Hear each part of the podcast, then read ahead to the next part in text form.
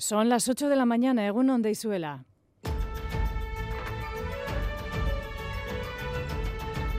Crónica de Euskadi con Aichiber Bilbao. Egunon edo porque esta ha sido la noche más fría en nuestro país en lo que llevamos de invierno. El resto de la península también está bajo la influencia de una borrasca con nombre de amigo, Juan, pero que Xavi Segovia ha congelado nuestros termómetros, según ON. Egunon, si este sábado nos hemos despertado con temperaturas muy frías, incluso bajo cero en muchas localidades vascas. En las próximas horas se espera que vaya subiendo poco a poco, pero aún el frío se deja sentir, por lo que abríguense si van a salir a la calle. Así tenemos a esta hora los termómetros en muchas localidades y capitales vascas, 4 grados bajo cero en Gasteiz, 1 bajo cero en Donostia, Iruña y 1 grado en Bilbao. En las localidades como Foronda, en Gasté, en Áraba, marcan 6 grados bajo cero, 5 bajo cero tienen en Asparren, 4 bajo cero en Abadiño y Ordicia, 3 bajo cero en Zumárraga y 2 bajo cero en Munguía. Más positivo se despiertan localidades como Pasaya con 0 grados, 1 grado en Guecho, 2 tienen en Bermeo, 4 en Santurchi. Gracias, Xavi. Completamos ahora la información de servicio con la previsión del tiempo. Gusquiño, Euskalmet, Egunon. Egunon, empezamos el día con heladas generalizadas. Heladas están siendo muy intensas en puntos del interior. Por lo demás, eh, a lo largo del día predominará el ambiente soleado, el viento se irá fijando del sur y poco a poco las temperaturas diurnas se irán recuperando. Hoy las máximas serán algo más altas que ayer, se situarán entre los 7 y los 11 grados. El frío, sin embargo, no ha sido obstáculo para que la fiesta estallase anoche en la Plaza de la Consti en Donostia al son de la marcha de Sarriegui.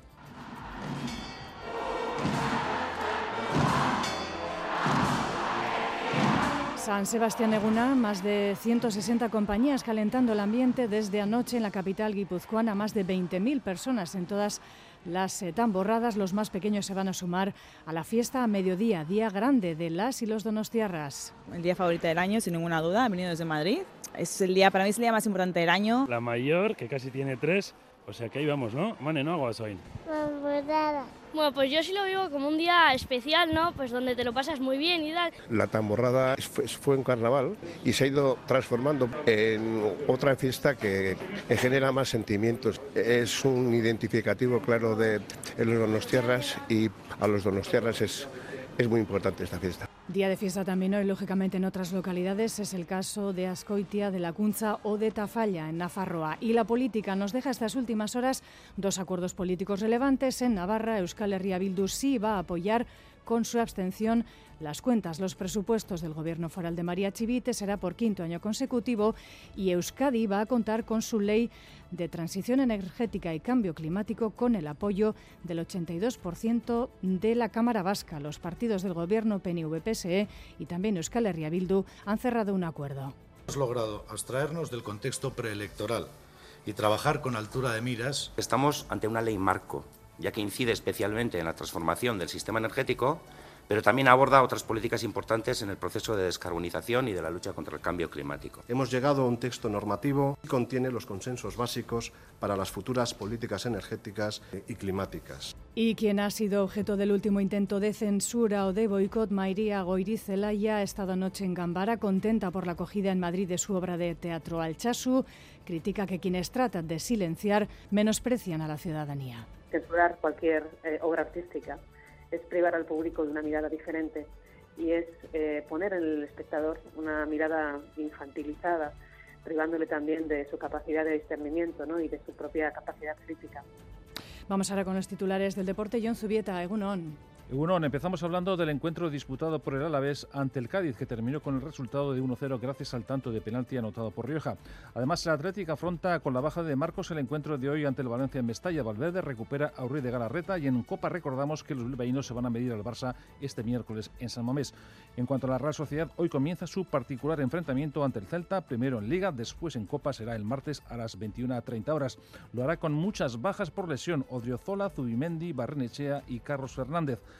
A esas ausencias se suma la de Cubo y Traoré. Además, Becker figura en la lista de convocados. Por su parte, la Real Sociedad Femenina tiene enfrentamiento a partir de las 14 horas ante el Levante Las Planas. También el Moravita tiene partido, será esta tarde en Lezama frente al Eldense. En baloncesto destacamos que el Araski se mide al Basi Ferrol, será la una y el Guernica recibe a las ocho y media en Maloste al Gran Canaria. Además, le recuerdo que el GBC jugó ayer ante el Cáceres con el resultado de victoria 6-8, 8-6. Y en pelota, Jaca y Mariz Currena juegan esta tarde contra Artola y Maceniruña y en Durango, Lasso y Aranguren frente a Peña y Alviso. Gracias, John. Temperaturas mínimas esta noche. ¿Cuál es la situación ahora mismo de la red de carreteras, Xavi? Pues las nevadas por Aborasca, Juan, también se dejan sentir en los puertos vascos. A esta hora no hay ninguno cerrado, pero se pide mucha precaución por posible presencia de nieve o de hielo en 11 puertos, en concreto Ayurdin, Altuve, Azaceta, Barrerilla, Bernedo, Puerto de Vitoria, Gachaga, Herrera, Curcheta, el puerto de Orduña y también en Zaldiarán. En cuanto al tráfico, hasta ahora sin problemas. Gracias, Xavi. Las 8 y 5 minutos de la mañana reciban un saludo de la redacción de Crónica de Euskadi fin de semana. En el control técnico coordinan Jorge Ibáñez y Aitor Arizabalaga. Crónica de Euskadi con Aichiber Bilbao. Proximidad de las elecciones autonómicas ha sido el argumento, uno de ellos, para que en muchas de nuestras instituciones no haya, por ejemplo, presupuestos nuevos para este año. Tampoco fue posible con la ley de educación, pero los partidos, en este caso Partido Nacionalista Vasco, Partido Socialista de Euskadi y Euskal Herria Bildu, sí se han puesto de acuerdo para que, con una amplia mayoría parlamentaria, Euskadi, vaya a tener su ley de transición energética y cambio climático. Por cierto, una de las comunidades autónomas más retrasadas en ello. Ayer se presentó el acuerdo en una imagen muy poco habitual de coincidencia de mensajes. Vamos con los contenidos del texto final. Ainhoa Iglesia. La ley se marca como objetivo las emisiones cero para 2050 y en ese sentido el Gobierno tendrá que destinar un 2,5% de los presupuestos cada año a la transición energética. Además, el Ejecutivo deberá desprenderse de sus inversiones en combustibles fósiles y reinvertir ese dinero en energías renovables. Miquel Otero. Para el 2030 como tarde, el Gobierno deberá desprenderse de sus activos públicos vinculados a la explotación, exploración de hidrocarburos, etcétera y además ese dinero irá destinado al ente vasco de energía para ser invertido principalmente en energías renovables. ¿no? Entendemos que es un impulso definitivo, irreversible, para que el ente vasco de la energía sea un potente motor de la, de la transición. ¿no? Las instalaciones renovables, parques eólicos o fotovoltaicos, pagarán un canon anual que irá destinado al municipio donde se ubiquen para compensar el impacto ambiental. También se creará finalmente un comité científico que complementará a la Oficina de Transición Energética y Cambio Climático. Todo bajo una premisa, una Grajales. Y conjugar que este país siga siendo industrial, que al final es lo que aporta bienestar a la ciudadanía, con la necesaria, con la obligatoria transición energética y la lucha frente al cambio climático. Hablamos de la primera ley que aborda el cambio climático en Euskadi. El Carrequín Podemos, Izquierda Unida y el Partido Popular votarán presumiblemente en contra de esta ley. Los morados critican duramente a Bildu por haber comprado, han dicho, el marco ideológico del Gobierno vasco y Petronor. Por su parte, el Partido Popular cree que se desvirtúa el sentido inicial de la ley. Una ley, por cierto, que podría aprobarse el día 15 de febrero, la más importante de las pendientes antes de terminar la legislatura en curso. Y anoche estuvo en Cámara de esta casa de Radio Euskadi la consejera Arancha Tapia, la titular hoy por hoy, porque no repetirá, de la cartera quizá más ligada a esta materia. Valoración positiva del acuerdo. Euskadi va a hacer su transición energética y será ambiciosa, pero también justa. Gorka Saavedra. Sí, con el objetivo de cumplir los plazos establecidos, pero sin dejar a nadie atrás, Tapia habló de la necesidad de un nivel de autosuficiencia imprescindible en nuestro país para evitar que la industria se vea en peligro, pero velando por la competitividad para garantizar el empleo y no dejar a nadie en el camino. En el camino, además, calificó de asumible el canon que recibirán los municipios que sufran el impacto de la implementación de parques eólicos y fotovoltaicos compensar para mejoras desde el punto de vista de restauración del medio ambiente, esos municipios no queden abandonados y no demos lugar a que el equilibrio territorial se rompa. Queremos generar empleo, calidad de vida y creo que tenemos capacidades para poderlo hacer. También abrió la puerta a que las propias administraciones forales establezcan una serie de incentivos a diferentes tipos de proyectos privados y así se refirió al hecho de terminar con la sociedad de hidrocarburos todos los proyectos de explotación de combustibles fósiles, la quema de combustibles fósiles, tenemos que hacer un plan de desinversiones. Creo que tenemos tiempo para hacerlo de forma adecuada, de forma ordenada. Tapia también habló del establecimiento de objetivos y plazos para el cumplimiento de la normativa. Cada cinco años se revisarán las metas en esta primera ley que aborda el fenómeno del cambio climático en Euskadi. Gracias, Gorka. Y otro acuerdo relevante de las últimas horas, lo decíamos en portada, en Navarra, el gobierno foral de María Chivite ha cerrado un nuevo acuerdo presupuestario con Euskal Herria Bildu y Anerangoa. Es el quinto acuerdo presupuestario del gobierno de María Chivite con EH Bildu, un acuerdo que da estabilidad y es fruto de la disposición propositiva de ambas partes, destaca el consejero de Economía y Hacienda José Luis Arasti. El diálogo comenzó semanas atrás, ha sido siempre encaminado a buscar los puntos que nos unen con el objetivo de lograr unos presupuestos útiles, pero también unos presupuestos sólidos. En esa línea, Laura Aznal de H. Bildu dice que es un buen acuerdo, un acuerdo importante que deja por noveno año consecutivo fuera de juego a UPN y a las derechas porque si bien no son los presupuestos que presentaríamos nosotras, sí que nos permiten avanzar en cuestiones claves y este es el primer acuerdo importante de esta legislatura. Y entendemos que es el primero de tantos otros para responder a los retos a los que nos enfrentamos. El proyecto incluye propuestas de H. Bildu con contenido económico y compromisos en ámbitos como la transición energética, la fiscalidad o la promoción del euskera. El presupuesto de casi 6.000 millones de euros se aprobará definitivamente el 7 de marzo con el apoyo de PSN Geroaba y Contigo Surekin y la abstención de H. Bildu. Y también en el ámbito político, esta semana hemos vuelto a a hablar sobre el uso de la justicia por impulso político, el llamado lawfare, lo decía Otegui en relación al caso Bateragune. Anoche en Gambara también el exalcalde de Barcelona y afectado por la llamada Operación Cataluña, Xavier Trías, reconocía haber perdido la confianza en la justicia española por no haber actuado, pese a que la llamada Operación Cataluña, como decimos, era algo conocido por todos. Esto es una operación, vamos a salvar la patria, manera de entender la patria, pues para esto vale todo. Políticos de distintos colores y luego estamentos del Estado que tienen también esta manera de actuar. Bueno, yo creo que esto era una cosa bastante sabida y lo grave yo creo de todo esto es que durante todos estos años el fiscal del, Estado no ha actuado y la gente que ha hecho esto continúa paseando tranquilamente por mi ciudad. Las 8 y 12 minutos de la mañana continuamos en directo en Crónica de Euskadi. Fin de semana hablamos ahora del paro. Buenas noticias en relación al empleo en Euskadi que cierra el año 2023, según los datos hechos públicos ayer por el Eustat, con el 7% de personas paradas. En un año este dato ha bajado punto y medio, según como decimos el Eustat. A destacar el aumento de personas ocupadas en sectores como el de la industria, 7% de paro, una cifra, atención, que nos lleva a cifras del año 2008. Eder Menchaca. Es la mejor cifra desde el año 2008. El paro baja cinco décimas y se sitúa en el 7% de desempleados, cerca de 6.000 menos que el trimestre anterior, según el último informe del Eustat. Por territorios, baja la cifra de parados en Araba y se sitúa en el 7,6%, en Guipúzcoa en el 5,4% y en Vizcaya en el 7,7%. El Endacariño Gorcuyu valora positivamente estos datos. Un logro colectivo y una nueva razón para seguir trabajando desde la cooperación. En la calle destacan, hoy día hay más oferta de empleo.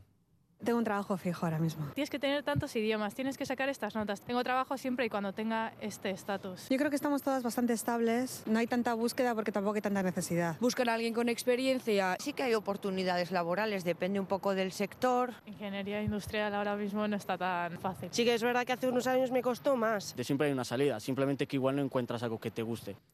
Los datos por sectores a destacar el aumento de personas ocupadas en la industria, mientras que disminuye en el resto de sectores, en los servicios, la construcción y en el sector primario en 600 personas. La vicelandacari consejera de Trabajo y Empleo, Idoya Mendía, valora el descenso del dato de parados como resultado de la colaboración y la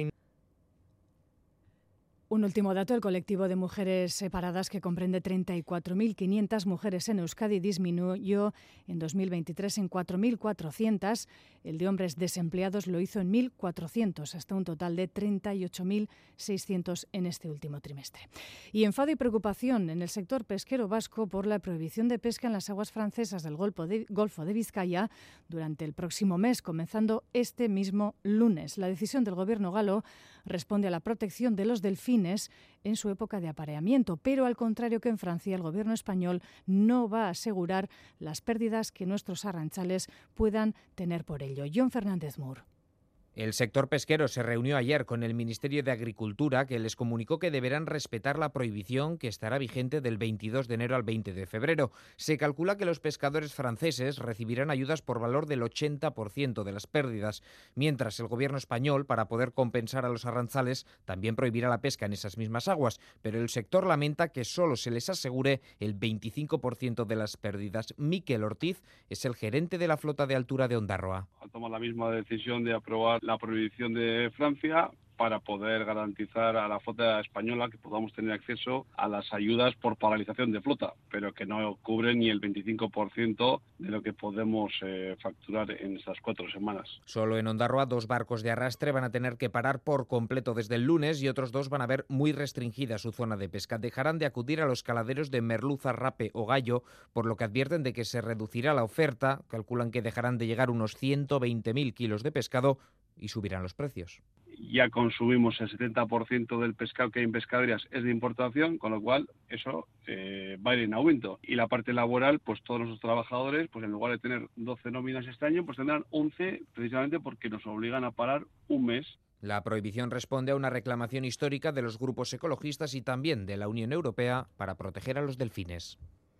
Y las calles del Audio se llenaron ayer, anoche, con la indignación de vecinos y vecinas que, convocados por Ayar Aldea, se manifestaban contra los recortes en el PAC de la localidad. Hace una semana, recordarán, un hombre de 42 años moría a causa de un infarto. Joana Sánchez. Cientos de personas recorrieron las calles del Audio tras una pancarta bajo el lema osasun sistema público eta duin baten alde aski La muerte de su vecino ha sido la gota que ha colmado el vaso. Denuncian la falta de personal, sobre todo de médicos, el recorte de horarios y la precariedad del PAC porque uno tenía que estar uno de urgencias, por lo menos, por lo menos uno de urgencias. Igual no hubiera servido para nada, pero por lo menos si le habían hecho algo...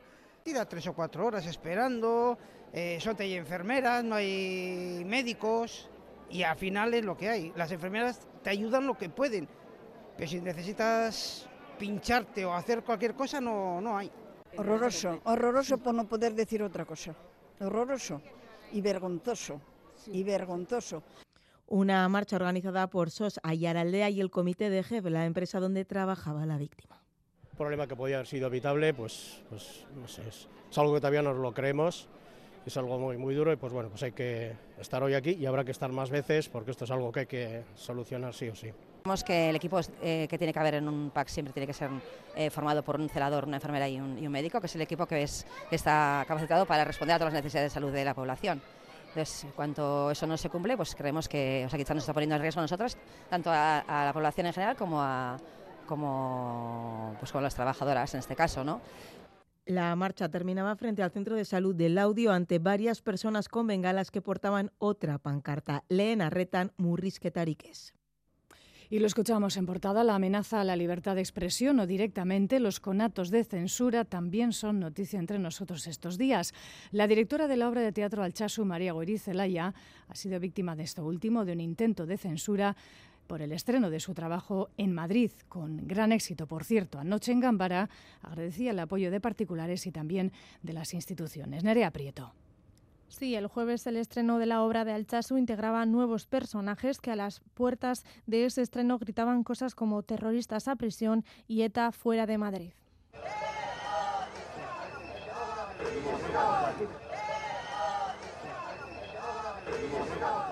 Pero estos cánticos no pudieron parar la obra y los asistentes la disfrutaron en la sala. Entre el público se encontraba el secretario del Estado de Cultura, Jordi Martí, que ha valorado la obra en los micrófonos de Radio Euskadi un espectáculo de los mejores que he visto estos últimos meses. Para nada desde ninguna posición dogmática. Esta gente no está dispuesta a que en la escena pública puedan existir todas las opiniones, todas las sensibilidades, que es lo que necesita una democracia. Ayer pasaba por Gambara también la directora de Altasu, María Goiri Zelaya, que ha defendido la libertad de expresión frente al boicot pretendido por Vox y se ha mostrado firme con la censura. Y como decía, ha sido firme en esta voluntad de, apostar por la libertad de expresión y de decir no a, la censura. y agradecidas también estamos por todas las muestras de cariño, de apoyo, de solidaridad que hemos tenido durante estos días. Y otra artista boicoteada vasca esta semana ha sido Itziar Ituño. Varias voces del cine y teatro han mostrado estos días su apoyo al artista, que por ejemplo ayer prefirió no participar en el Congreso sobre las Lenguas que se ha celebrado en Bilbao. Crónica de Euskadi. Deportes.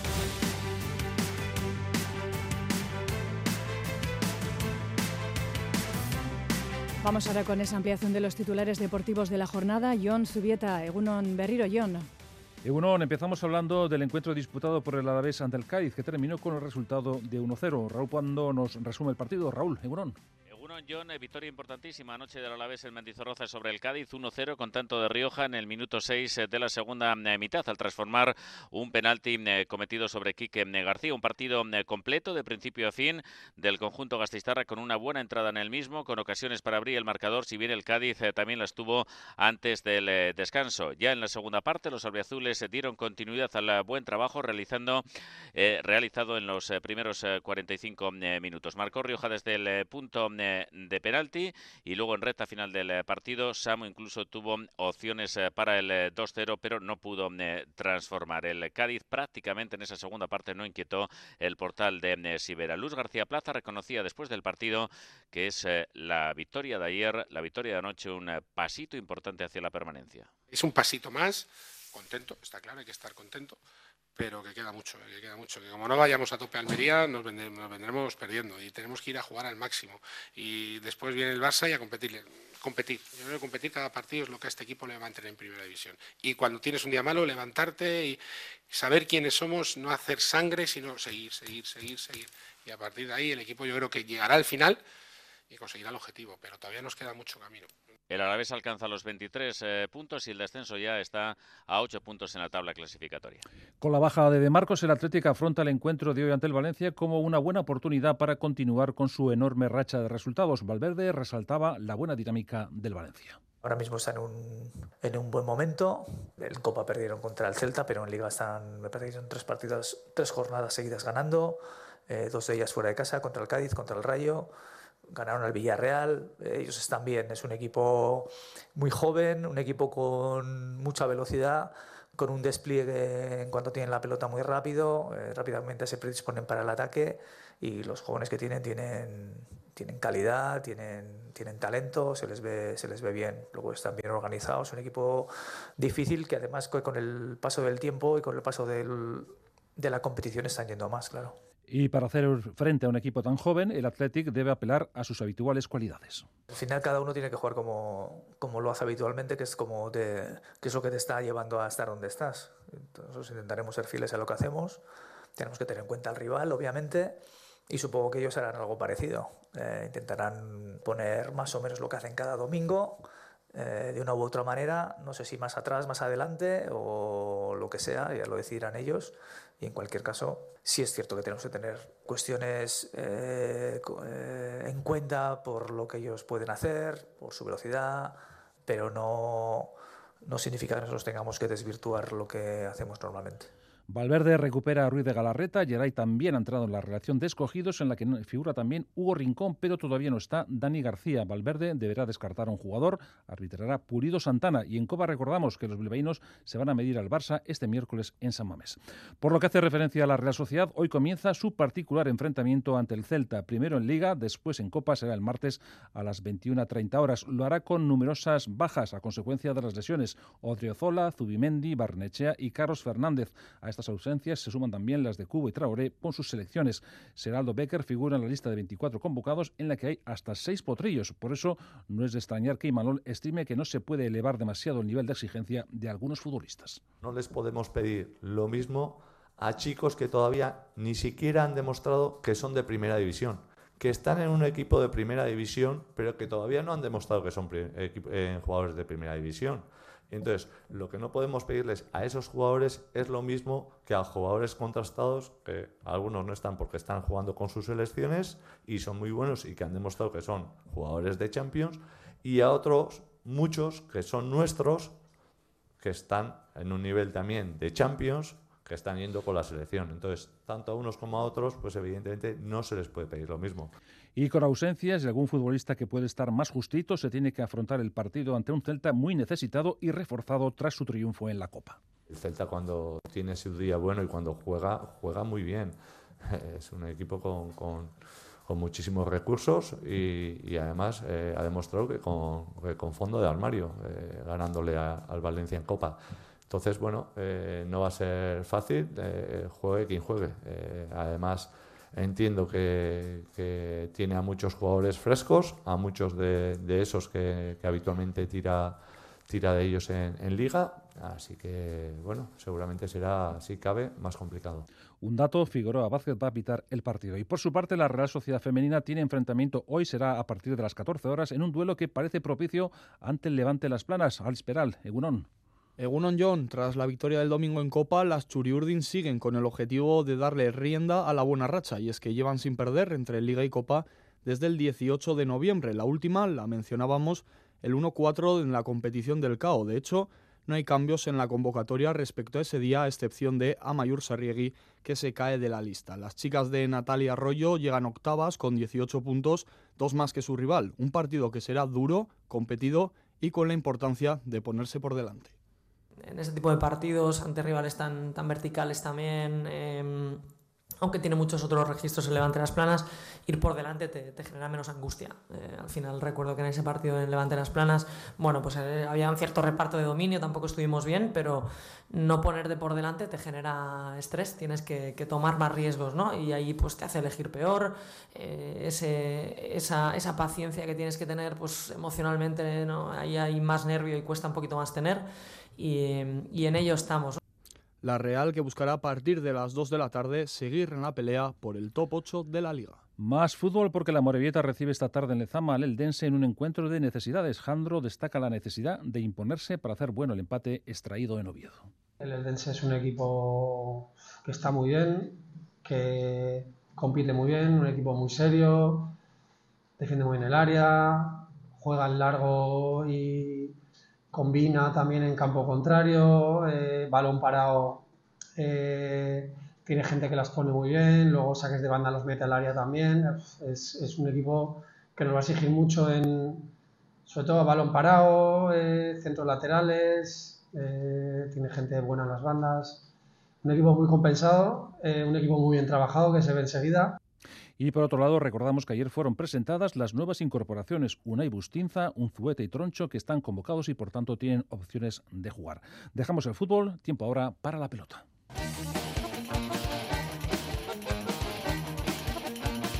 En pelota hoy tenemos dos partidos sobresalientes en dos escenarios diferentes. Miguel Bilbao, Egunon. Egunon John, el abril se enfrenta a los líderes Jaca Malicurrena con ocho victorias ante los terceros, ante Artola y Ima que tienen cinco puntos. Los cálculos son claros si los líderes ganan hoy en el abril alcanzarán el primer billete directo para Semiser y Jaca. Todavía queda, campeonato y nuestro objetivo ahora es cerrar cuanto antes ese segundo puesto matemático para seguir jugando, para seguir haciendo buenos partidos y, e intentar ganar todo lo que queda. Ojo, porque la derrota ayer de Pello y Zabaleta en Munguía abre la pelea por la segunda plaza. Artola Ema tienen cinco puntos y si ganan hoy se colocarían a uno de esa segunda plaza, de ese billete directo para Semisan de Limaz. Con los partidos que quedan pues es un balance muy bueno, al final nos colocamos terceros y bueno, ya dijimos Iñaki y yo el día de la presentación, ¿no? no tenemos ninguna presión, creo que pues bueno, podemos ser competitivos como lo estamos demostrando y bueno, al final hay que, hay que darlo todo. Del Abril a la Cruz de Durango, donde tenemos una final por la sexta plaza, una final por no quedar eliminados. Lasso y Aranguren, que son colistas con dos puntos, se enfrentan a la Peña del Bisu, que son sextos con tres victorias. Aranguren habla de final. Bai, gutzak azkenen, en, partido bintzat irazi baio bai merko dau, azkenen en, bi puntu gina azkena guaz, behaile irazien egin, da iraztia gutzago ona izango zen, azkenen behailen paren jarriko gainean, tanto genuen da, bueno, ni ustez, larun montako partidua baio bai irazi berreko da, eta ber, hoxe lortza du. Albisu vuelve en un momento decisivo para su combinación. Peña habla de ganar al margen de la identidad de los rivales. Hay que ganar. Eh, yo tampoco pienso en los, en los contrarios. Eh, pienso en cómo jugarles, pero bueno, eh, al final a la clasificación, pues bueno, eh, ya sé dónde estoy, ya sé que tengo que ganar. Eh, me da igual sea Lasso Aranguren que, que Pello y Zabaleta, hay que ganar y, y a por ello iremos. El Festival de Ezcurdi arranca a las 5 y cuarto con un partido del torneo Serie B. Se enfrentan la Razaba Esquiro, Zante, Alberdi segundo y Elizegui. Unai Alberdi vuelve tras lesión y Elizegui juega como recambio de Morgache Barría. Baloncesto, el Araski se mide al Baxi Ferrol, será a la una y el Ointe Guernica recibe a las ocho y media en Maloste al Gran Canaria, penúltimo con cuatro victorias. Asimismo, el GBC ganó al Cáceres por 68-86. Nada más, hasta aquí el tiempo del deporte, que volverá a partir de las dos y media en Quirolaria.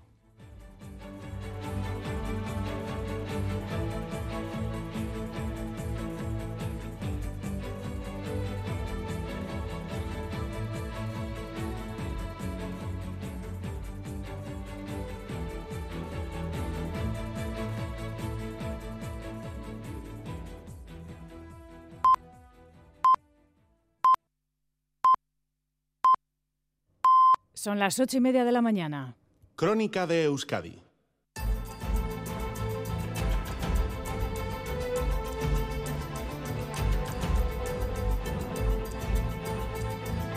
Gracias por continuar en la sintonía de Radio Euskadi y Radio Vitoria. Esta es Crónica de Euskadi fin de semana. Vamos a ampliar ahora la información del tiempo que nos va a acompañar esta jornada. Muy importante eh, tener actualizada esta información. Saludamos para ello en Euskalmet, Egusquiñe, Turriot, Segunon, Egusquiñe. Kaixo, Egunon. Ha sido una mañana, una noche muy, muy fría, sobre todo en el interior. Eh, ¿Qué podemos decir del día de este sábado? Pues bueno, durante las primeras horas todavía seguiremos con ambiente bastante gélido, pero eh, predominará el ambiente soleado gran parte de la jornada, por tanto poco a poco las temperaturas se irán recuperando. Además, el viento se irá fijando de componente sur y las máximas de la jornada de hoy serán algo más altas que las de ayer, se situarán entre los 7 y los 11 grados. Por tanto, aunque empecemos el día con ambiente muy frío, poco a poco las temperaturas se irán recuperando. ¿Y qué podemos decir de mañana, domingo? ¿Vamos a seguir igual? Eh, sí, van a subir un poco más las temperaturas, sobre todo en la vertiente cantábrica. En la mitad sur eh, todavía mañana esperamos heladas y también se puede formar niebla, pero el resto de la jornada también predominará el ambiente soleado, aunque por la tarde irán apareciendo nubes medias y altas. Mañana el viento del sur será algo más intenso, entonces las temperaturas diurnas subirán un poco más. Mañana ya máximas entre los 10 y los 15 grados. Es que Bai, zuri ondo izan. Agur. Agur. En Eroski otros 20 productazos por 20 euros. Desde garbanzos y espinacas ricos en fibra y en buena vibra hasta la cena de remate sardinas en tomate. Descubre la nueva lista de 20 productazos señalizados. Hasta el 30 de enero. Consulta condiciones. Eroski contigo. Tras un estreno triunfal, el programa líder de los lunes se mete de lleno en la aventura con el arranque más espectacular de sus 20 años. El desembarco más heavy metal de la historia. El conquistador del fin del mundo. Episodio 1. Este lunes por la noche en ETV2. El 9 de junio es día de elecciones al Parlamento Europeo. Si eres residente en España y ciudadano de la Unión Europea, puedes votar. Para ello debes figurar en el padrón municipal y manifestar la voluntad de votar hasta el 30 de enero si no lo has hecho anteriormente. Consulta en tu ayuntamiento y sigue las instrucciones enviadas por la Oficina del Censo Electoral. Encontrarás toda la información en el 900-343-232. Ministerio del Interior, Gobierno de España. interior.gov.es. Llega Disney Plus Cristóbal Valenciaga, la historia sobre el misterioso diseñador vasco. Nunca me he considerado un artista. Lo que quiero es coser. Todo el mundo conoce su nombre, pero nadie conoce su historia. Todos crearon el misterio Valenciaga. Cristóbal Valenciaga, nueva serie original ya disponible solo en Disney Plus. Me da miedo lo que se diga de mí cuando yo no esté. Radio Euskadi. Compartimos lo que somos. Las 8 y 33 minutos de la mañana, tiempo ahora para repasar las noticias más importantes eh, de esta semana. Es el flashback que un día más firma nuestra compañera Lourdes Soria.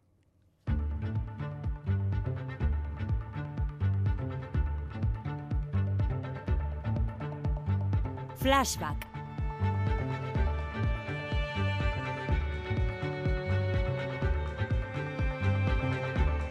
Mientras San Sebastián vive ya su día grande, toca recordar cómo ha ido la semana informativa. Juicio en la audiencia de Vizcaya contra los siete adultos acusados de la brutal paliza propiciada a Alex en 2021 en Amorebieta. La madre del joven rumano, con daños físicos y psíquicos irrecuperables, no obtenía respuesta a las preguntas que dirigía a los presuntos agresores. Quiere preguntar a los agresores por qué han hecho y para. Educación no prohibirá el uso de móviles y relojes inteligentes en los centros, pero sí les exigirá que lo regulen antes de fin de año. Viceconsejera Pedrosa. Nosotros lo que haremos es ayudarles a desarrollar cuáles son las pautas.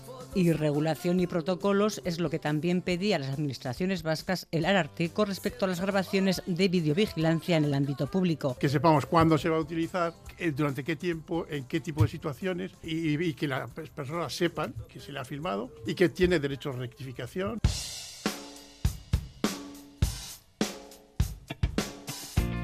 Primeras jornadas de paro también de las 10 convocadas este mes en los centros educativos vascos de iniciativa social por demandas laborales y salariales. Patronal y sindicatos no llegaban a un acuerdo que sí fue posible en las Icastolas, portavoces de Cristau Escola y el STV. Hemos seguido trayendo propuestas un día tras otro. No satisface sus eh, peticiones. Los salarios de cada ámbito de negociación tienen que residir en ese ámbito de negociación. La ministra de Trabajo, por su parte, se lleva con los sindicatos, pero no con los empresarios, la subida del 5% del salario mínimo hasta los 1.134 euros y habría este otro debate. Tendremos que tener un debate en nuestro país sobre los salarios, elevadísimos salarios de muchos miembros de la dirigencia empresarial. Fuimos luz en enero, un eclipse de hielo.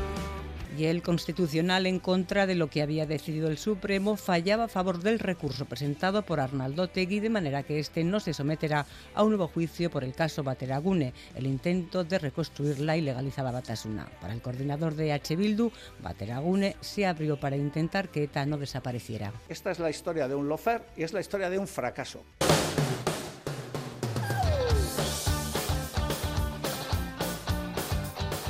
Repasamos lo que ha dado de silla la actualidad internacional en Estados Unidos. A la primera de cambio, caucus de Iowa, Trump, que se perfilaba con claridad como candidato de los republicanos a las elecciones presidenciales. Great people of Iowa, thank you. We love you all. Y en el Foro Económico de Davos,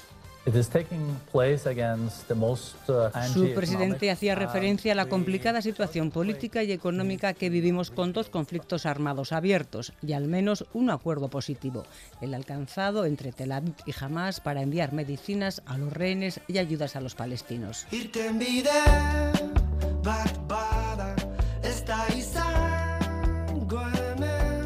Terminamos este flashback con el premio Ondare Iker Folk Arguía por preservar la danza vasca, Juan Antonio Urbeltz.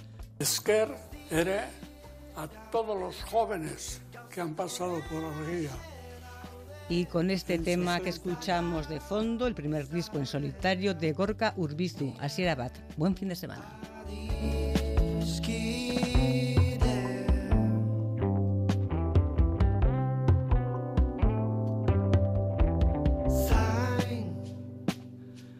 Sin duda ha sido también eh, una de las noticias del ámbito cultural de la jornada, el nuevo trabajo, el giro musical de Gorka Urbizu y su nuevo trabajo discográfico. Es tiempo ahora para pasar las eh, páginas, repasar las noticias, las fotografías que se publican hoy en la prensa. Lier Puente, Egunon. Egunon, Aitziber. ¿Destacas alguna foto, por ejemplo, en portadas hoy? Sí, parece que los periódicos se han puesto de acuerdo. El Correo, Gara, Della, Berría, todos recogen o en portada o en su interior la construcción de la primera V para ampliar el Museo de Bellas Artes de Bilbao. Se trata de la estructura, que tiene esta forma de 12 metros de altura, el primer hito de su ampliación. Serán seis nuevos pilares en V sobre los que se asentará la planta superior del museo diseñada por Foster. Las obras acabarán en primavera de 2025. Muchas entrevistas en los periódicos hoy, como es habitual los fines de semana. Hoy no solo temas políticos, también hay mucho de social, de festivo y hasta cultural. Sí, comenzamos con una entrevista plenamente política, Berría ha entrevistado al abogado Íñigo Irún. Se muestra contento por la sentencia del Tribunal Constitucional sobre el caso Bateragune. Destaca la influencia del Supremo en el procedimiento judicial que se prolongó durante 15 años, vulnerando a su juicio dos veces los derechos básicos de cinco personas. Martzenak esustean eta legezko oinarririk gabe trampa prozesal bat egin zuen Estrasburgoko epaiaren ondoren. Seguimos con una entrevista más social, inclusiva y festiva en este día de San Sebastián. Gara entrevista a Isabel Verdini, de Verdini Danza Taldea, que con emoción y orgullo hoy recibe el tambor de oro, un reconocimiento a la danza con personas con discapacidad. Será el tambor de oro de la inclusión, afirma. La diversidad es lo más bonito que tenemos, hay que cuidarla y mimarla. Y destaca una tercera entrevista en Berría a José Mari Goenaga, uno de los directores de la serie Cristóbal Valenciaga que se estrenó ayer. Au ficció bat da, Especulació Bat asegura que Disney quería respetar las diferentes lenguas, pero apreciaron que si incluían demasiado euskera, la compañía podía echarse atrás. Por eso aparecen varias veces los vascoparlantes hablando en castellano, un punto que no sabe si los espectadores lo recibirán como coherente. Y también te ha llamado la atención, Lier, eh, dos estudios que recogen en este caso la vanguardia. Sí, por una parte, la Mechanical Engineers ha investigado sobre nuestro uso de la lavadora. Afirma que poner menos lavadoras reducirá los microplásticos que acaban en el mar. Un tercio de estas sustancias tóxicas en los océanos procede de lavar la ropa. Añade que usar un programa con agua fría y menos detergente ayuda así, como que la máquina tenga un filtro especial. Y el otro estudio aviva la polémica entre la dieta mediterránea y la atlántica, originaria de Galicia y Portugal. ¿Cuál es más saludable? Según una investigación de la Universidad Autónoma de Madrid, el menú del norte reduce la mortalidad hasta un 15%. La dieta atlántica da más peso al consumo del pescado, a los productos lácteos y a los cárnicos. Los expertos no se ponen de acuerdo, en no hay recetas mágicas. Lo importante es que nuestra dieta sea equilibrada. ¿Y alguna noticia curiosa, Lier? Sí, los diarios del Grupo Vocento han elaborado una guía con 50 términos eh, de la jerga juvenil para manejarse hoy y entender a los chavales. Ponemos varios ejemplos obvio, bro, no me renta o estoy de chill. Gran parte es terminología procedente del inglés. No sé si nuestros oyentes acertarían con palabras como estalquear, protipero o hostear. Y para seguir entendiendo a los más jóvenes, en Diario de Navarra se preguntan por qué la generación Z está enganchada a las rutinas de belleza. La respuesta, una mayor preocupación por la salud de la piel unida a una promoción salvaje de marcas de cosmética en redes sociales, explican este Boom Beauty. Boom Beauty entre las más jóvenes en este caso. Eh, para acertijos, eh, la sección que más interés y comentarios genera en nuestro WhatsApp de Radio Euskadi, el crucigrama. Lier, cuéntanos, eh, ¿cuál es el reto de hoy? Sí, bueno, primero vamos a, resolver el de la semana pasada. preguntamos por película de Spielberg con siete letras. Se trataba de tiburón. Y vamos con el reto de hoy. Buscamos una palabra de siete letras para perro pastor. La próxima semana les daremos la respuesta. Es que Lier. Que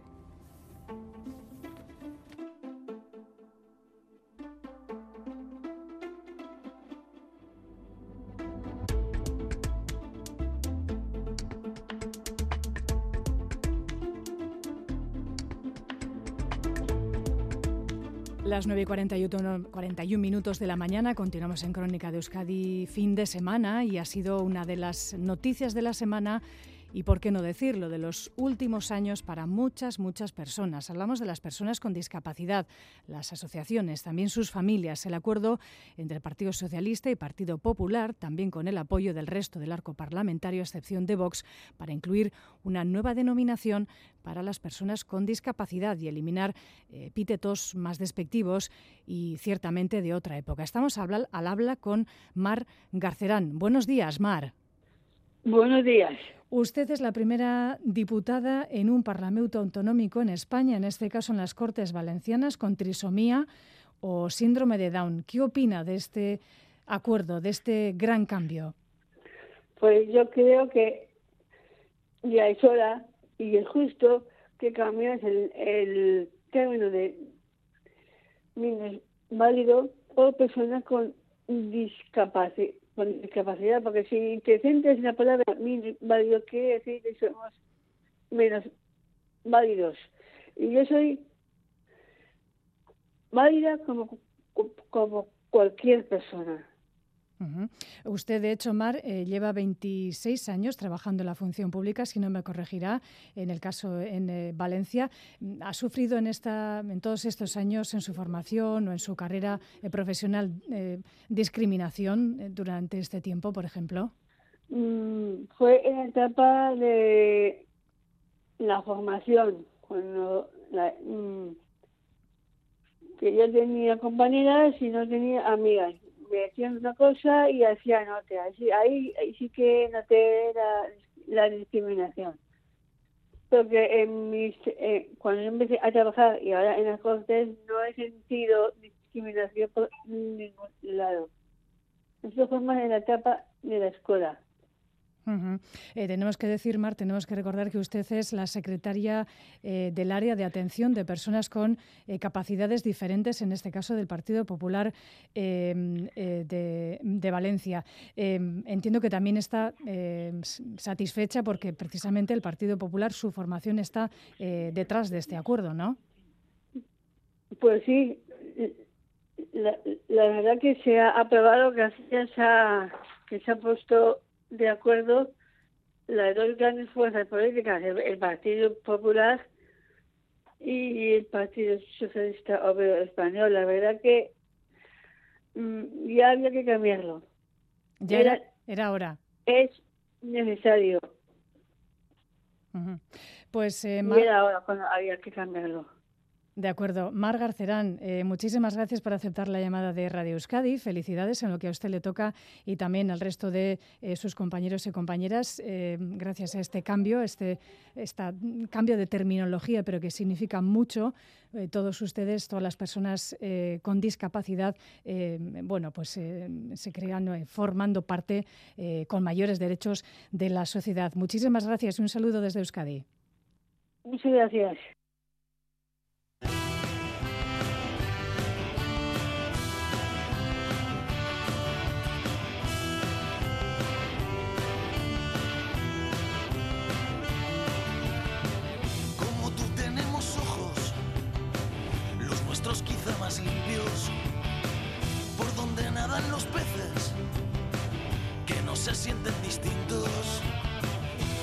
Manos las caricias, que no quieren dormir nunca, para rodear el mundo, si se juntan con las tuyas.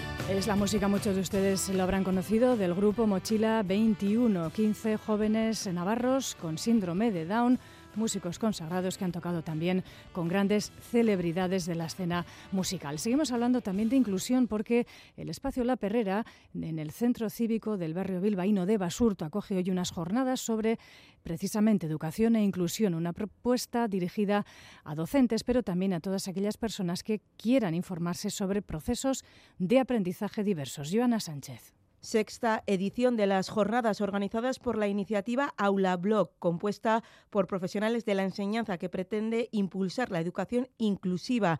Las jornadas abiertas al público en general se celebrarán durante todo el día. Isidro Vidal, presidente de Aula Blog, en Más que Palabras nueve ponencias que van a tratar en torno a la diversidad, la equidad, la inclusividad, un tema eh, que ahora actualmente pues está más en la punta de lanza de todo el tema educativo, que es el diseño universal para el aprendizaje, el DUA. El DUA, que busca impulsar soportes educativos inclusivos, no solo para personas con diversidad funcional, sino para todo tipo de aprendizajes. Y es que hay personas que aprenden mejor, por ejemplo, a través de contenidos visuales cualquier eh, producto, soporte, sea accesible a todo el mundo y que se pueda mm, presentar una misma información con diferentes soportes. Hay personas que son más visuales, otros son más de texto. Hay personas con una serie de discapacidades, pueden tener eh, eh, una discapacidad auditiva, personas ciegas. A la hora de dar las clases, pues sea, sea accesible para todo el mundo. El espacio La Perrera de Bilbao acoge las jornadas de aula blog a partir de las nueve y media. Y esta semana en Bilbao hemos tenido también un interesante congreso llamado Languages Lanean, en el que en la jornada de ayer se escuchaba a creadores culturales vascos defendiendo que trabajar en euskera, decían, les escuchábamos, es hacer comunidad. Eso sí, piden apoyo a las instituciones para que eh, nuestro idioma, el euskera, no siempre salga perdiendo. Xavi Madariaga. Esti la cineasta recién llegada de Finlandia. Allí acaba de presentar su aplaudida obra 20.000 especies de abejas.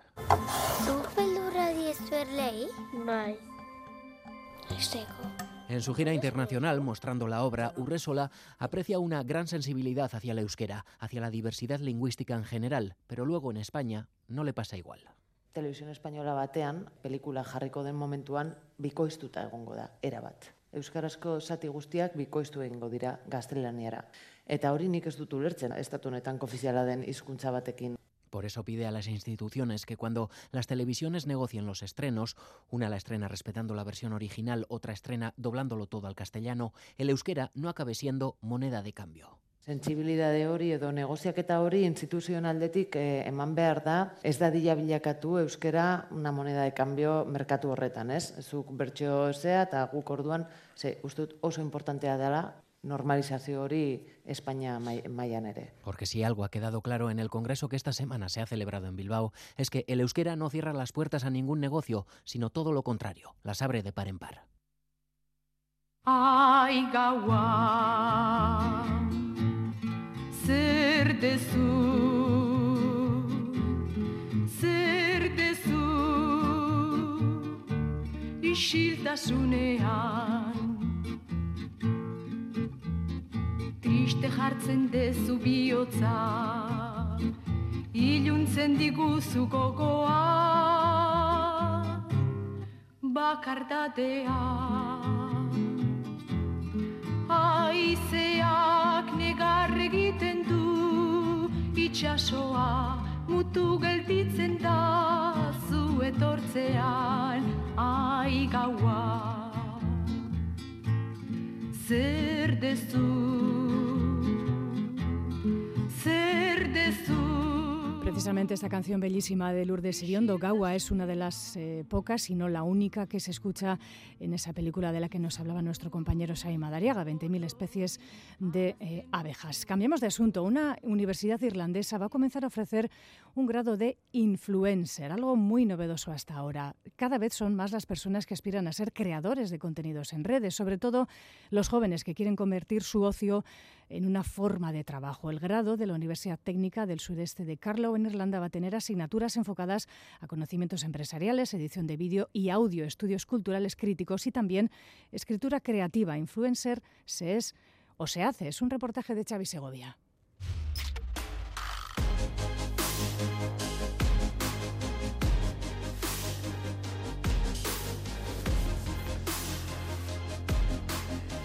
¿Y tú, qué quieres ser de mayor? Es una pregunta a la que todos hemos respondido en alguna ocasión. Muchos lo han tenido claro, otros no tanto. Hoy a nadie le sorprendería que se responda quiero ser influencer. Actualmente se estima que en todo el mundo hay más de 20 millones de influencers o creadores de contenido repartidos en multitud de plataformas, una profesión que mueve cerca de 200.000 millones de euros al año en todo el planeta, una cifra que triplica el PIB vasco. Estamos ante una realidad que gana adeptos hasta el extremo de que la Universidad de Carlow en Irlanda ha creado un grado, una carrera de cuatro años con 40 plazas para convertirse en influencers. En Euskadi no hemos llegado tan lejos, pero sí llevamos tres años formando a estudiantes de comunicación en esta nueva realidad.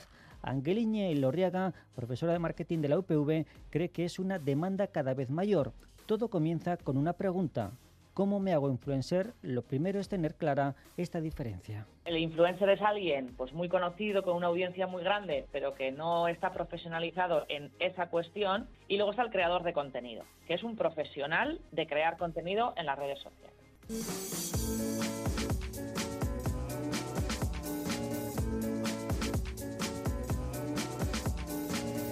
¿Pero qué debe tener un influencer o un creador de contenido para triunfar?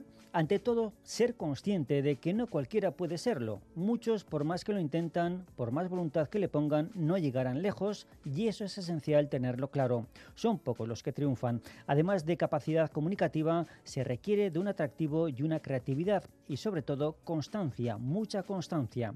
Luisito Comunica es un youtuber mexicano que lleva muchos años siendo influencer con más de 41 millones de seguidores. Asegura que los inicios son siempre complicados, aunque no lo más difícil el reto real debe ser mantenerse.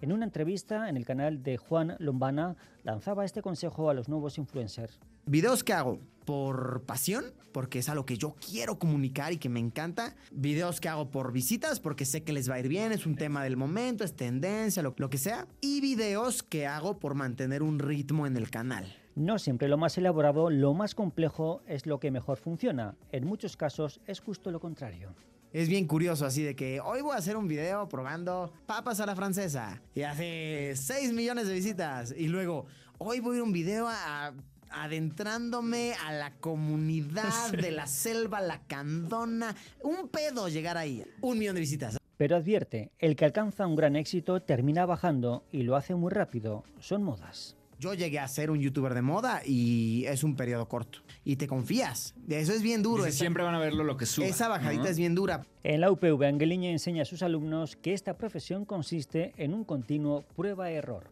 Sepa muy bien qué es lo que le funciona y sepa muy bien hacia dónde tiene que tirar y haga mucha prueba-error. El impacto de las redes sociales se ha convertido en un reclamo para las empresas. Con ellas logran llegar a más gente y a perfiles más concretos. Pero ¿cómo logra un influencer ser atractivo para una marca? Adrián Valerio es representante de la agencia Royal Influencer, mediadora entre influencers y empresas. Trabajamos siempre bajo las pautas de porcentaje de impacto, la calidad de los seguidores que tiene este perfil. Seguidores con menos de tantos followers, que no interactúan con ellos o que no publican con una frecuencia adecuada. Actualmente se estima que existen 20 millones de influencers o creadores de contenido en todo el mundo, 10 veces la población de Euskadi, un nutrido grupo que habla de temas muy diversos para perfiles variados y en infinidad de idiomas. La pregunta del millón es saber cuánto gana un influencer o un youtuber. No es fácil saberlo. Las plataformas más rentables son YouTube y TikTok, pero además se han de sumar los ingresos por eventos, anuncios o libros. La monetización, además del vídeo, también depende y mucho de dónde sean tus seguidores donde más ingresas en Estados Unidos. Se calcula que por cada mil reproducciones se ingresan 8 dólares, pero en otros países nada o muy poco. Según un estudio en 2021 de la agencia ISEA, un influencer con entre 1.000 y 10.000 seguidores puede facturar unos 900 dólares por cada post. Si tiene 50.000 seguidores, 1.500 dólares, pero si supera el millón, hasta 6.400 por cada vídeo. Otro estudio calcula que actualmente cerca del 20% de la publicidad de las grandes compañías se realiza con influencers, post que cada vez insertan más anuncios, más promociones, un exceso que puede llegar a ser contraproducente para el influencer, pero también para las marcas. Un influencer puede llegar a perder su impacto. El 20% ya lo ha perdido especialmente los que se dedican a la moda o la belleza. Eso suele ocurrir cuando el 30% de los vídeos o posts que realizan lleva incorporado publicidad. Provocan una saturación al seguidor. Así lo ve también Angeline Elgorriaga desde hace tiempo ya se habla que quizás puede ser una burbuja, ¿no? Y que explote en algún momento, porque hay mucha gente, lo cierto es, dedicándose a ello ahora mismo, pero es verdad que mientras las marcas sigan apostando, vamos a tener ahí la posibilidad de que, de que se siga generando contenido.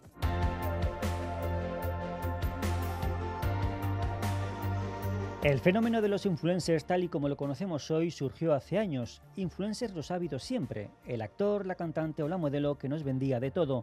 Esos fueron los primeros en crear un post. Lo que ahora ha cambiado es su expansión, el soporte y el número, pero el fin sigue siendo el mismo, atraer al público para que compre, aprenda y se divierta mientras se hace caja, impactar, sorprender y cautivar para terminar comprando. Son los objetivos de la publicidad y del entretenimiento. Nada nuevo, pero todo diferente a la vez.